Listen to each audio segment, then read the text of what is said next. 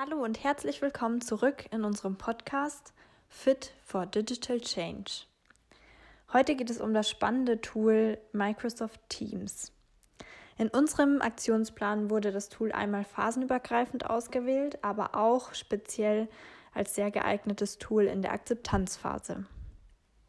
Dazu werde ich euch kurz erklären, warum das Tool in dieser Phase überhaupt geeignet ist, worauf es dabei ankommt, welche verschiedenen Funktionen Microsoft Teams bietet und wie die Anwendung von Wissensdatenbanken funktioniert, da wir vor allem in der Akzeptanzphase uns auf die Wissensdatenbanken in Microsoft Teams beruhen wollen.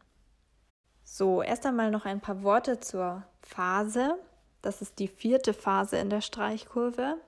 Und da haben die Betroffenen die Notwendigkeit der Veränderung nicht nur auf rationaler, sondern jetzt auch auf emotionaler Ebene verstanden.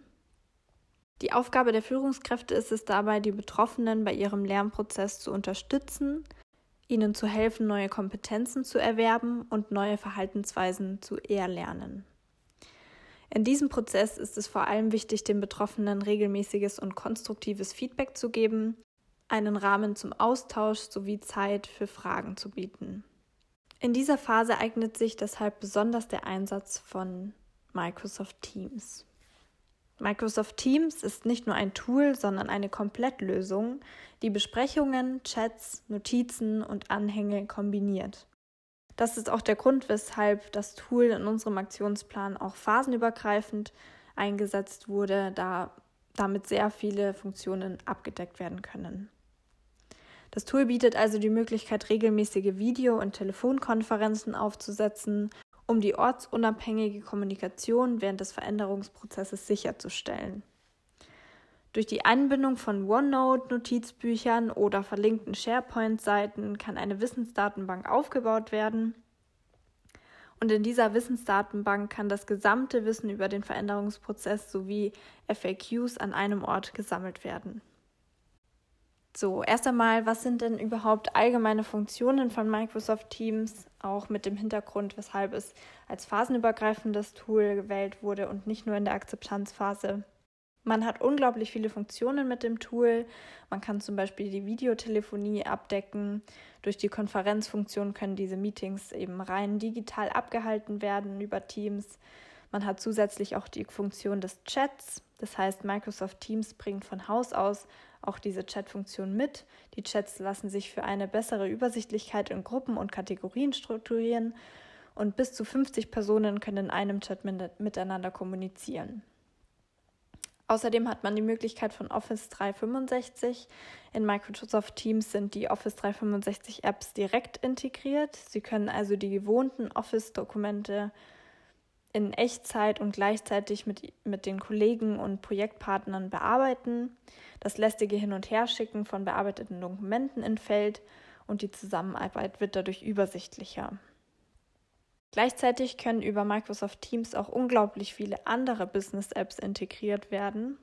Das heißt, in Microsoft Teams können wirklich mehr als 250 andere Apps eingebunden werden und dazu zählen auch andere Tools, die für unseren Aktionsplan ebenfalls ausgewählt wurden, außer Smaply, aber sonst alle anderen Tools, die in unserem Aktionsplan beinhaltet sind, finden auch Anwendung in Microsoft Teams. Das bedeutet, die können alle da integriert werden. So können eben Projekte direkt geplant und gemeinsame Notizen angelegt werden.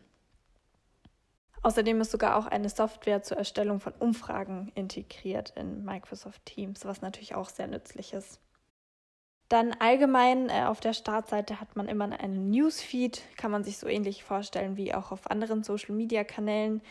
Also wenn du gerade keinen direkten äh, Kontakt benötigst, sondern einfach Informationen mit deiner Arbeitsgruppe teilen möchtest, dann steht dir der Newsfeed zur Verfügung. Die aktuellen Neuigkeiten in der Arbeitsgruppe oder im Projekt werden dort chronologisch dann sortiert aufgelistet. Zusätzliche Funktion ist auch der Cloud-Speicher. Dabei können hochgeladene Dateien ähm, in Teams über die Cloud geteilt werden. In der Basisversion hat die Cloud 10 GB Speicherplatz und in kostenpflichtigen Versionen können, kannst du dann auch über einen Terabyte Speicherplatz benutzen. Dabei ist natürlich auch interessant, dass Microsoft Teams sehr personalisiert gestaltet werden kann. Das Layout kann zum Beispiel individuell angepasst werden. Ähm, außerdem bieten auch Bots und andere Tools viele weitere Möglichkeiten, Teams zu personalisieren und auch anzupassen. Diese verschiedenen Tools und Inhalte sind für jedes Projekt geeignet. Deshalb äh, sprechen auch Experten von Microsoft Teams als das essentiellste Tool für die Begleitung eines Changes. Und genau aus dem Grund wurde das Tool als phasenübergreifendes Tool für unseren Aktionsplan ausgewählt. Jetzt möchte ich aber noch mal kurz zurückkommen zur Akzeptanzphase. Warum ist das Tool auch vor allem in der Akzeptanzphase geeignet? Dabei möchte ich kurz auf die Anwendung von Wissensverwaltung eingehen. Für diese Verwaltung von Wissen sind in Microsoft Teams viele verschiedene Möglichkeiten geboten. Es können beispielsweise Dokumente hochgeladen werden, in denen online gemeinsam gearbeitet werden kann. Und damit kann das nervige Hin- und Herschicken von Dokumenten per Mail vermieden werden. Außerdem kann dadurch sichergestellt werden, dass das Dokument immer auf dem neuesten Stand ist. Unterhaltungen lassen sich zum Beispiel auch pro Themengebiet führen und entsprechende Antworten mittels Suche einfach auffinden. Teams hat dabei auch einen sehr kollaborativen Charakter und ist somit geeignet, wenn Wissen von mehreren Personen erarbeitet werden soll und die Resultate schnell und einfach abgelegt werden sollen. So verfügt Teams dann eben auch über eine Dokumentenablage, wie gerade schon erwähnt, ähm, die sich außerdem auch über SharePoint öffnen lässt. Bei Bedarf können Wissensinhalte mit dem integrierten Wiki auch schnell und strukturiert abgelegt werden. Zudem sind mobile Apps für Android, iOS und Windows Phone erhältlich, um auch von unterwegs auf Wissensinhalte zugreifen zu können. Zudem sind in Microsoft Teams die Suchmöglichkeiten sehr umfassend gestaltet und lassen sich nach Teams, Kanälen und auch Datentypen zusätzlich eingrenzen. Dementsprechend ist eine sehr umfangreiche und vielseitige Wissensverwaltung gewährleistet.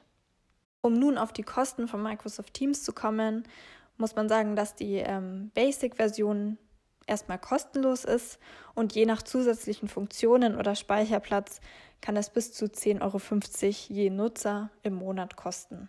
Weitere Kostendetails und auch natürlich andere Infos findet ihr auf der Website von Microsoft Teams. Diese ist auch nochmal in den Show Notes verlinkt.